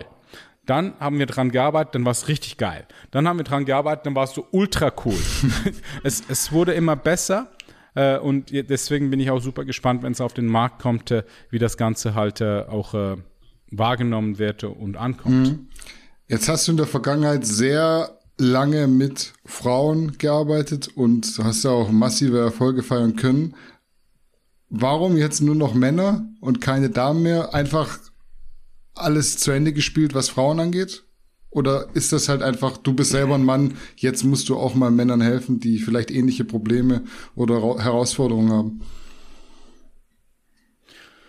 Nun ja, also äh, ich habe ja aufgehört, mit den Frauen zu arbeiten aus ganz aus anderen Gründen. Also ich habe gemerkt, dass ich die nicht glücklich machen kann auf der materiellen Ebene. Mhm. Denen kann ich den besten Körper, 100.000 Follower, alles liefern.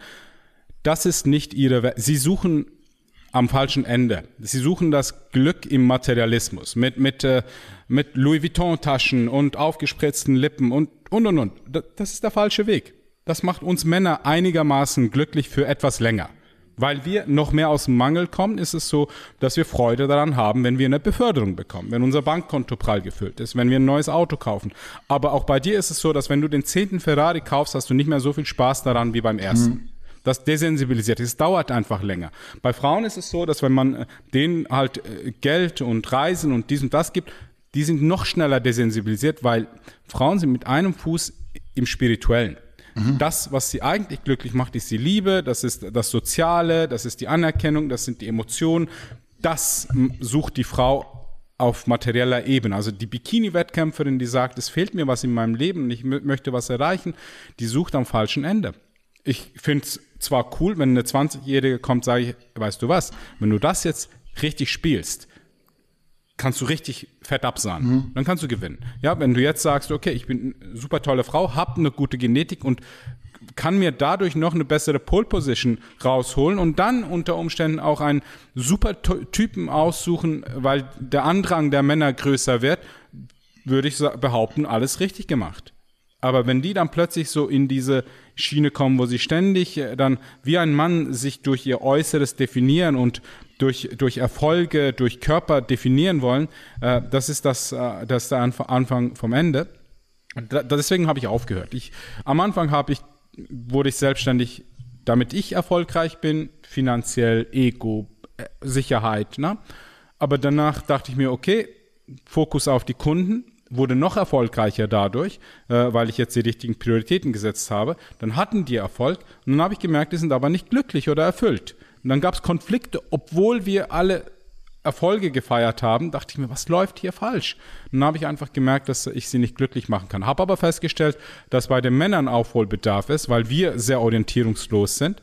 Äh, dieser Wechsel, wieso, dass ich jetzt äh, Männer äh, berate, Ersatztherapie, Muscle over 40, mit dem Coaching äh, für Männer, ist wirklich, äh, weil ich der Überzeugung bin, dass die Männer zuerst mal erfüllt und glücklich sein müssen, damit die Frauen überhaupt glücklich sein können. Weil Frauen werden glücklich, wenn sie einen erfolgreichen Mann an ihrer Seite haben. Wenn sie einen Sieger haben, dann ist es nämlich so, dass sie das Materiell, das Weltliche ihm überlassen können. Er, er kann die Führung übernehmen, kann jetzt sagen, okay, ich bin verantwortlich für die Sicherheit. Ich beschütze dich, ne, ne ich bin, ich versorge dich und jetzt kann sie sich richtigerweise in ihre Femininität gehen lassen und ist mehr connected mit dem Spirituellen. Was uns zugute kommt, denn später, wenn sich der Erfolg wiederholt und wir kann nicht mehr so viel Freude und Sinn haben nach dem x-ten Erfolg, die Frau wird uns immer daran erinnern, wo wir hingehören. Sie wird uns an ihre Seele, an unsere Seele äh, hinbringen und dann auch an unseren Ursprung. Mhm. Also sie wird uns zeigen, dass wir gut genug sind, nicht ständig performen müssen, ähm, also sollte sie, eine gute Frau, die, die rettet dein Leben. Eine schlechte Frau, die ruiniert dein mhm. Leben. Sie pusht dich immer mehr zu, zu mehr Materialismus. Äh, und dann äh, wiederum ist es so, dass wir auch irgendwann mal sagen, endlich bin ich gut genug, hab genügend Sicherheit und dann kann sie auch äh, dich äh, von dem Materialismus in das Spirituelle mit einführen zu einem späteren Zeitpunkt, wo du dann siehst, dass es viel mehr gibt als jetzt äh, der ständige Wettbewerb gegen andere. Mhm. Heute ist der 15. Juli. Die Podcast-Folge kommt raus am 19. Juli. Wann kannst du sagen, kommt die App für alle raus? Beziehungsweise gibt es vielleicht noch mal eine Möglichkeit, in diesen Beta-Test reinzukommen? Oder habt ihr das schon alles komplett vergeben? Nein, das wird, das ist, das ist jetzt vorbei. Äh, soweit ich weiß, ist es so, dass wir ein, am 21. oder 22. Äh, werden wir das Ganze äh, eigentlich äh, ähm, online also schalten. Das, dann geht das Ganze äh, geht es mit dem Ganzen los. Mhm. Der Launch. Mhm. Dann ist ja quasi, wenn die Folge raus ist, noch zwei Tage, nächste Woche Mittwoch, dann ist am Start für alle. Ja. Okay. Ja. Cool. Dann, dann schicke ich dir den Link und das kannst du unter das Video posten. Ja, das werde ich auf jeden Fall machen. Ich habe noch eine letzte Frage, bevor wir uns den Zuschauerfragen widmen. Was eigentlich da eigentlich schon reinpasst, weil Muscle Over 40 das hat ja kein Limit. Also Kraftsport ist eine körperliche Aktivität, die man eigentlich sein ganzes Leben lang machen kann. Wenn du es jetzt auf den Punkt bringen müsstest, da werden auch Leute dabei sein, die über 50 sind eventuell. Welche Faktoren muss man wie zusammenbringen? Also wie sollte man Training, Ernährung etc. anpassen, dass man möglichst gesund und verletzungsfrei mit Kraftsport und der dazugehörigen Ernährung alt werden kann? Einfach mal so Rundumschlag, zwei Minuten. Puh.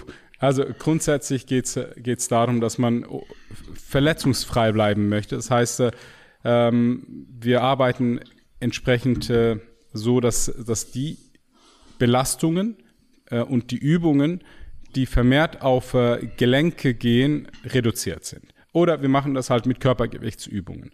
Äh, dann arbeiten wir, wie gehabt, auch an, an Stabilität. Das ist, hört sich lustig an, aber das ist mit ein Faktor, wieso dass viele Menschen oder ältere Menschen Knochen brechen, weil sie keine Stabilität und keine Balance haben. Sie fallen, Tatsache. Ja. Und äh, äh, wenn wir, wenn wir an, an diesen Komponenten arbeiten, dann ist es so, wenn du ständig dran bleibst, ist es so, dass du mit 60, 70, 80 noch äh, ohne Hilfe wirklich korrekt aufstehen und runterknien kannst. Äh, zu, zu einzige, einzige Sache ist halt, halt äh, wenn jemand Verletzungen mitbringt, und dann ist es bei der App auch so, dass wir Inputs geben, was man alternative Übungen machen kann. Also du hast zum Beispiel eine Übung und sagst okay, diese Übung geht nicht und du kannst auswählen an alternativen Übungen äh, Kurzhanteln, äh, Bänder, Körpergewichtsübungen und wir versuchen halt äh, drumrum zu trainieren, damit man äh, halt äh, auch möglichst äh, den Körper, den gesamten Körper auch äh, ähm, trainieren kann. Mhm. Ich pack den Link drunter, direkt äh, sobald es raus ist. Dann werde ich, werde ich die Beschreibung nochmal noch mal anpassen, dann könnt ihr euch das angucken, weil wir haben ja auch tatsächlich ein bisschen älteres Publikum, die auch immer fragen nach Tipps. Könnt ihr nicht mal, macht ihr nicht mal. Dann ist äh, Burak jetzt ab sofort euer Mann und wir sind fertig mit dem Main-Part für heute. Ich habe, wie gesagt, noch paar Zuschauerfragen mhm. und da wollen wieder ein paar Menschen deinen Rat. Ich habe acht Stück rausgesucht. Mir kommt es in den Kommentaren immer so ein bisschen vor wie bei Dr. Sommer. Kennst du das noch? Ist das, bei uns hieß das bei Bravo Liebe, Sex und Zärtlichkeit. Ja, so kommt es mir ein bisschen vor, wenn ich die Fragen angucke. Wieso? Echt ja, jetzt? Ja. Wir fangen mal mit der ersten an, weil da kommt auch das Thema Sex vor. Warum sind die Menschen beim Thema Sex in der heutigen Zeit immer noch so prüde? Das, das wird halt äh, totgeschwiegen. Ähm, das ist ähnlich, ähnlich wie Tod. Äh, das, äh, an dem reden wir vorbei. Nun ja, äh, Sexualität ist im Grunde genommen schon etwas äh, Privates, äh, so, so wie wir das halt leben. Wir machen es nicht wie die Tiere irgendwie auf der Straße, sondern das wenige Menschen ist schon sehr, sehr Privates. Und das Problem ist halt, dass man es teilweise so, so in manchen Kulturen halt äh, wegschweigt, dass das dann ausartet auf die andere Richtung. Du kannst äh, Sexualität nicht einfach nur unterdrücken, das explodiert dann irgendwo anders äh, raus und das kann in, in Verhaltensstörungen auch äh, sich zeigen. Wenn man offen mit Sexualität ist und ich bin einfach äh, auch jemand, der sagt, okay, sei offen dann, wenn der Mensch auch bereit ist für die Sexualität und das ist in der Regel würde ich das so in oder nach der Pubertät äh, machen und äh, das äh, nicht gleich in der Grundschule oder in der Primarschule den Kindern äh, zeigen, ganz und gar nicht. Ähm, das wird dann halt dazu führen, dass man halt entsprechend offener an dieses Thema rangehen kann. Dann wiederum, nun ja, Sexualität führt dazu, dass äh, wenn man sich damit auseinandersetzt und nicht prüde ist, dass man unter Umständen auch, auch ähm, den Zweck der Sexualität verkennt. Und der Zweck ist nicht, dass man einfach nur Spaß hat. Ne? Und, und äh, dass es keine Konsequenzen mhm. gibt. Ja, Männlein wie Weiblein, alle sollen und können und jeder mit jedem. Das gibt Konsequenzen. Das, zum einen ist es so, äh, dass das äh, psychologische Konsequenzen hat, äh, weil meistens eine gewisse Bindung stattfindet, ob auch Hormone ausgeschüttet werden während dem sexuellen Akt, die zu Bindung führen können. Ähm, und äh, ja, auf anderer Seite äh, ist es so, dass äh, ja, die, diese, diese Sexualität auch besonders bei Frauen Spuren hinterlassen kann. Einfach aus dem Aspekt, Männer, anders gesagt, Frauen mögen zwar Männer, die eine Zukunft haben, aber Männer mögen keine Frauen, die eine Vergangenheit haben. Mhm. Hm? Äh, und äh, wir können jetzt äh, lange drum diskutieren. Es ist einfach so, wie es ist. Es hat evolutionäre Gründe, das hat moralische Gründe. Das wird sich nicht ändern, auch wenn jetzt Nicki Minaj und, und die andere sagte, Wet Ass Pussy, so, ja, oder die, die Deutschrapperin sagt, du darfst das, du kannst das. Sie können das, kein Ding, aber das gibt Konsequenzen und die Konsequenzen sind nicht wirklich äh, toll, wenn man Richtung Familie gehen möchte und äh, ja, vorher schon Fußballmannschaften an Erfahrung gesammelt hat. Okay, nächste Frage. Wieso hast du neulich den Podcast auf YouTube gelöscht? Da war irgendeine Situation, ich habe das nur so halb mitbekommen. Ich hatte ihn noch gar nicht gesehen, aber du hast ihn ah. offline genommen. To toller Interviewpartner, die Dame war richtig toll. Äh, und das Gespräch war sehr, sehr interessant und sehr wertvoll. Äh, aber dann gab es in den Kommentaren, gibt es vielleicht bei euch auch mal solche, die wirklich sehr hardcore durchgegriffen haben. Also wirklich äh, zum einfach so ein bisschen äh, sich äh, das Recht genommen haben, äh, zu richten ne, und gleich auch zu vollziehen. Mhm.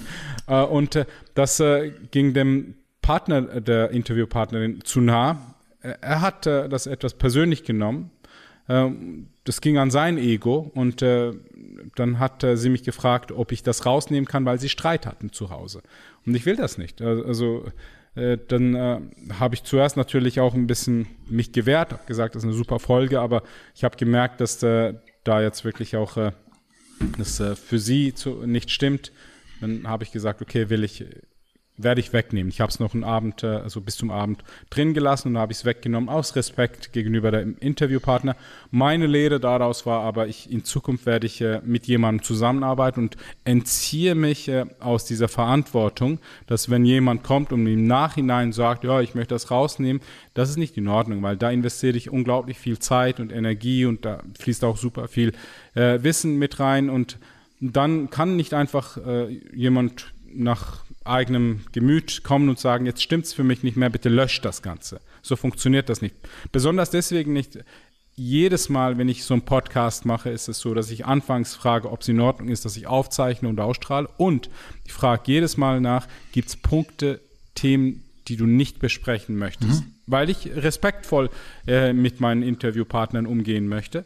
Und wenn jemand da sagt, ich will nicht über meinen Partner reden oder sonst über die Beziehung, dann mache ich das nicht. Aber wenn ich da jetzt nicht äh, äh, das, das mitbekomme und dann plötzlich irgendwie über etwas geredet wird und ich rede über Sachen, die interessant sind und äh, teilweise provokativ sind. Äh, ansonsten, Political Correctness gibt es überall. Können Sie sonst was schauen. Mhm. Ähm, und deswegen kommen Sie auch zu mir. Die melden sich bei mir. Mhm. Okay.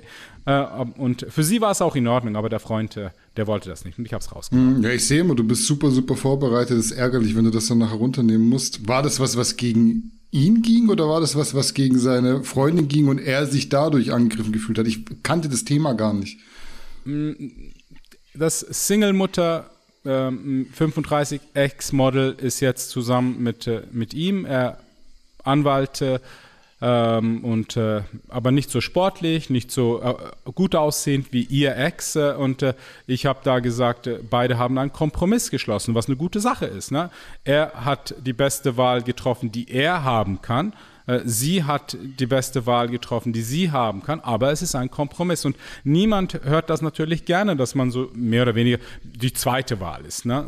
Aber es ist halt so. Und nicht jeder von, ich bekomme nicht die, die, alle Frauen, die ich möchte. Also die Victoria's Secret Models, die wollen nichts von mir hm. wissen. Finde ich eine Sauerei, aber es ist einfach mal so. Und, und das Problem ist halt, wenn man das plötzlich so zu nahe kommen lässt und, und mein, sein Ego mit reinfließen lässt. Und, oh, das geht gar nicht und der hat dich geframed und der hat dich so geführt bei den Fragen und so. Nein, Mann. Es ist halt einfach so, wie es ist. Und das sind Dinge, die auch alle hören sollten, damit man auch äh, miteinander reden kann. Hm. Lassen wir so stehen. Frage Nummer drei. Meinung zu Sex als Lebensziel. Falsche Priorisierung oder ein Antrieb für viele Dinge im Leben? Sex als Lebensziel. Ich, ich stelle die Frage nur, ich habe sie nicht geschrieben. äh, äh, ich ich kann es mir nicht vorstellen. Das ist, wenn du mir sagst, äh, äh, irgendwie Essen als Lebensziel. Ja, bitteschön, aber irgendwann mal äh, macht das Essen keinen Spaß mehr und äh, irgendwann mal bist du irgendwie krank durchs Essen. Und wenn du Sex als Lebensziel hast, äh, dann wirst du das ziemlich bald erreichen, ja. Um, um was dann, ne? wenn so willst du Pornos drehen und äh, dann äh, dich anhand der, der, der, Filme definieren. Sogar dann, irgendwann, äh, hast du es, glaube ich, gesehen. Ich glaube nicht, dass Sex wird meistens von den Männern ähm, sehr stark geschätzt, die Mangel sind, die keinen Sex haben. Aber wenn du regelmäßig mal Sex hast, glaub mir eins, nach einer gewissen Zeit brauchst du immer wieder Abstand, äh, äh, zumindest von derselben Frau, einfach mal damit, damit du wieder Lust drauf bekommst. Es ist nicht so, dass du dich einfach nur durchs Leben poppen kannst. Mhm. Nächste Frage. Sollte man bei Beziehungen seinem Herz oder seinem Verstand folgen? Beidem. Also Verstand zuerst mal wissen, wo du stehst, was du anziehst, wieso du eine Beziehung überhaupt möchtest, äh, welchen Zweck diese Beziehung erfüllen soll äh, und äh, das Herz, damit du auch entsprechend die richtige wählst und nicht die erstbeste. Äh, denn nochmals, äh, wenn du eine wählst, nur aufgrund von äußeren Faktoren, weil sie gut aussieht, du wirst dich an das Aussehen gewöhnen, sprich Ego. Das, das passt sich an und dann irgendwann ist das dein neues Normal. Äh, und danach, äh, was machst du dann? Willst du eine andere, eine, eine jüngere, eine schönere, zwei jüngere, dann hört das Ganze nicht auf. Wenn du sagst, nein, es, es geht um mehr als jetzt nur Aussehen, das Herz sagt dann wiederum vielleicht Familie, dass sie etwas äh, ergebener ist, äh, dass sie harmonisch ist, äh, fit, feminin, freundlich ist äh, und dann kannst du entsprechend auch die richtige Entscheidung treffen oder beziehungsweise eben die richtige Frau ähm, anziehen und auswählen. Mhm. Kurze Frage zwischendrin. Aus welcher Stadt in der Türkei stammen deine Eltern? Okay, sehr interessant. Mhm. Meine Mutter aus Ankara, mein Vater aus Adana. Mhm. Dann liefern wir jetzt noch ein bisschen Material für den Trailer. Ich hatte es vorher schon kurz angekündigt. Deine Meinung zu Sophia Thiel, ihrem Comeback und der Selbstliebe-Story? Keine Hast Ahnung. nicht mitbekommen? Ich habe es nicht mitbekommen. Nein. Muss ich dich jetzt reinführen? Willst du was dazu sagen? Also was, was sagst du? Wir hatten es ja sowieso schon mal im, im, in dem Podcast mit diesem Body Positivity. Also Sophia Thiel ist zurück, hat ein paar Pfund mehr drauf jetzt, verkauft wohl in ihrem in ihren Beschreibungen immer noch Programme, wo sie dreimal 20 Minuten anpreist und macht aber nebenher so ein bisschen auf, ich fühle mich jetzt wohl, ich habe gelernt, mich selbst zu lieben und tingelt von Talkshow zu Talkshow, repräsentiert irgendwie schon doch Fitness-YouTube, aber hat nicht mehr so viel mit, mit Sport zu tun, zumindest überhaupt nichts mehr mit dem, wie man sie von damals kennt. Hm. Weißt du, das ist so wie wenn Mike Tyson zurückkommt. Ich dachte mir, hey, lass doch das Boxen am Zenit. Ja, ich, ich meine, die kommen und danach äh, sind sie nicht mehr. Das, das Bild, was wir damals hatten, war der starke, junge, aggressive, der Mike Tyson. Jetzt, jetzt äh, ist er ein älterer Mann. Klar kann er noch boxen, aber weißt du, wer ihm die Fresse poliert? Der, Jung, die, der junge Mike Tyson. Mhm. Ja? Der, er, jünger, der ist besser. Und deswegen, Sophia Thiel, man muss ein bisschen in sich reinspüren und, und dann fühlt man, ob das authentisch ist. Geht es da jetzt wirklich um wirtschaftliches Interesse? Geht es jetzt darum, dass man halt die, die bestehende Reichweite nutzt, um jetzt wieder Kapital zu schlagen? Oder geht es da wirklich um wahre Werte, die vermittelt werden wollen? Wenn, wenn das wirklich ins Zweitere geht und du spürst, dass es um wahre Werte geht, gute Sache. Okay?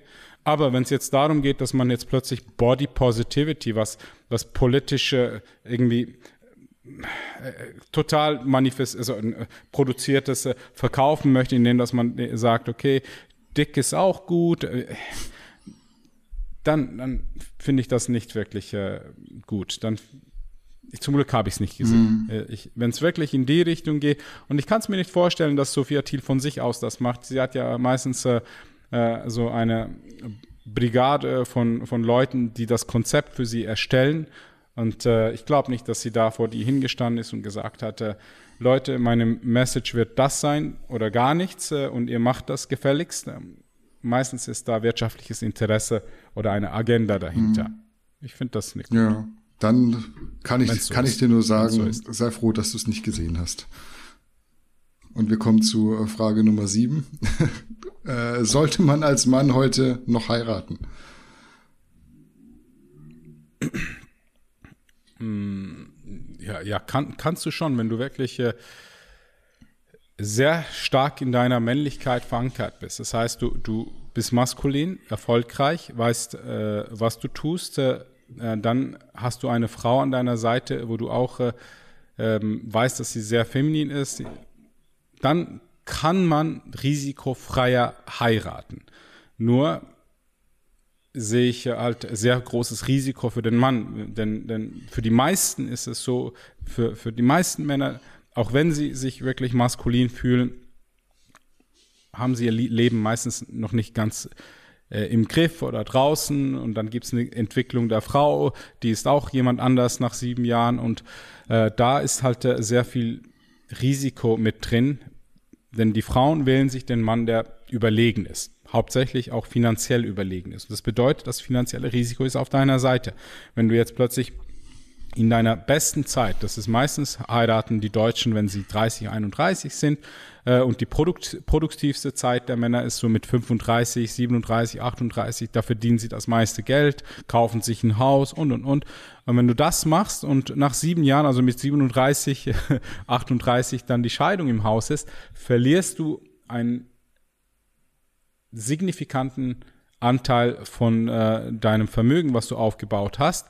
Und das wirft dich für die nächsten zehn Jahre zurück unter Umständen. Das bedeutet, dass wenn, ich hoffe nicht, dass es passiert, aber wenn es passiert, dann ist es so, dass du für die nächsten zehn Jahre nicht mehr in deiner Kraft bist, nicht gleichermaßen eine schwierige Ausgangssituation hast, wenn du Alimente und Kindergeld bezahlen musst, um überhaupt wieder eine attraktive, gute Frau äh, anzuziehen. Also du bist damaged in dem Sinne. Ja, ähm, deswegen, ich würde, ich würde ehrlich gesagt äh, nicht heiraten. Wieso den Staat einladen? Jetzt hört auf mit Sicherheit und was, wenn er stirbt. Hört auf damit. Da, da gibt's äh, äh, andere Wege, um das abzusichern. Auch die Kinder könnt ihr anders absichern. Dafür gibt's äh, auch äh, ähm, Anwälte, Regelungen etc., wo man das absichern kann. Ich glaube, dass diese gewisse Unsicherheit auch ein positiver Faktor ist, äh, wo beide äh, auch äh, an der Beziehung arbeiten müssen, damit sie intakt bleibt. Wenn du jetzt sagst, okay, jetzt haben wir eine Versicherung abgeschlossen und äh, jetzt, wenn es äh, die eine Seite sich zurückzieht, dann hat die andere Seite was davon. Dann ist das eine, ein gewisser Anreiz dafür, dass wenn es Anzeichen dafür gibt, dass es nicht so gut läuft oder Krisenzeiten gibt, dass die eine Seite, die halt äh, vielleicht auch ungeschoren, vielleicht auch, äh, ich sag's mal, mit einem Benefit aus dieser Sache rauskommt, sagt, okay, weißt du was, im dümmsten Fall kann ich die Scheidung einleiten und habe kein Risiko, weil das Risiko trägt die Seite, die entsprechend auch äh, mehr Mittel in die Beziehung mit reinbringt oder in der Beziehung verdient. Mhm. Ich sehe keinen Sinn in der, in der Heirat. Mhm. Dann schließt hier noch mal eine Frage an, und zwar die letzte. Was tun, wenn die Frau durch beruflichen Aufstieg plötzlich viel mehr Geld verdient als der Mann. Ist das eine Frau, äh, die die Frage stellt, oder ein Mann? Also ich gehe davon aus, bei unseren Zuschauern ist es eher ein Mann. Ja, es wird, für den Mann spielt es ja keine Rolle. Es ist äh, einfach so, dass wenn, wenn seine Frau mehr verdient, ist es halt schwierig, die, die maskuline Beschützerrolle äh, aufrechtzuerhalten, weil sie ja auch äh, äh, das meiste, ich sage jetzt mal, Fleisch mit nach Hause bringt, ja, dann ist sie in der stärkeren Position. Das kann dazu führen, dass, die, dass er unattraktiver wird, einfach unterbewusste in ihren Augen, weil jetzt äh, er weniger verdient. Also nicht in, in sie hat die, eigentlich diese Rolle des Versorgers plötzlich übernommen. Mhm. Was machen? Mehr verdienen. Äh, was man machen kann, mehr verdienen oder auch äh, äh, vielleicht darüber reden, äh, eben auch über die Risiken, wie sie sich fühlt, etc. Ja, aber so sehr viel kannst du da ja nicht machen. Mhm. Dann war das die letzte Zuschauerfrage für heute. Oder nee, ich habe noch eine, die kommt aber von mir. Die, die stelle ich irgendwie immer. Mhm. Hast du mit dem Buch weitergemacht? Äh, äh, vor, vor vier Wochen hatte ich das Gespräch mit dem Matthias, das ist äh, der, der mir hilft beim Schreiben. er ist dran, aber nochmals, es ist auf Standby. Mhm. Äh, wir haben ganz, ganz äh, viele Seiten, ich, ich weiß nicht wie viele, aber ganz viele Seiten, über 100 Seiten haben wir schon geschrieben, aber momentan sind die anderen Projekte alle so was äh, von im Endstadium, dass ich da einfach nicht das als Priorität gesehen habe. Also nein. Alles klar, dann sind wir auch von meiner Seite wirklich durch. Äh, willst du noch was loswerden, bevor wir den Deckel drauf machen? Gibt es noch Disclaimer, die hinzugefügt werden müssen? Heute nicht. Äh, ich äh, wünsche allen Zuhörern da draußen wirklich äh, alles Gute. Hat Spaß gemacht. Äh, schaut äh, in die App rein, wenn ihr 40 seid oder wenn euer Papa über 40 ist, könnt ihr auch das weiterempfehlen. Eine gute Sache. Ist was Tolles zustande gekommen. Sehr gut. Dann machen wir hier den Cut. Burak, wie immer, danke für deine Zeit, hat Spaß gemacht. Gleichfalls, Und in diesem gut. Sinne war es das mit äh, einer weiteren Episode des Garnicus Podcast. Ich moderiere noch kurz ab und dann kannst du mir sagen, warum äh, du ab jetzt weniger Protein isst. Also vielen Dank für eure Aufmerksamkeit. Wir sehen uns nächste Woche wieder. Macht's gut. Ciao.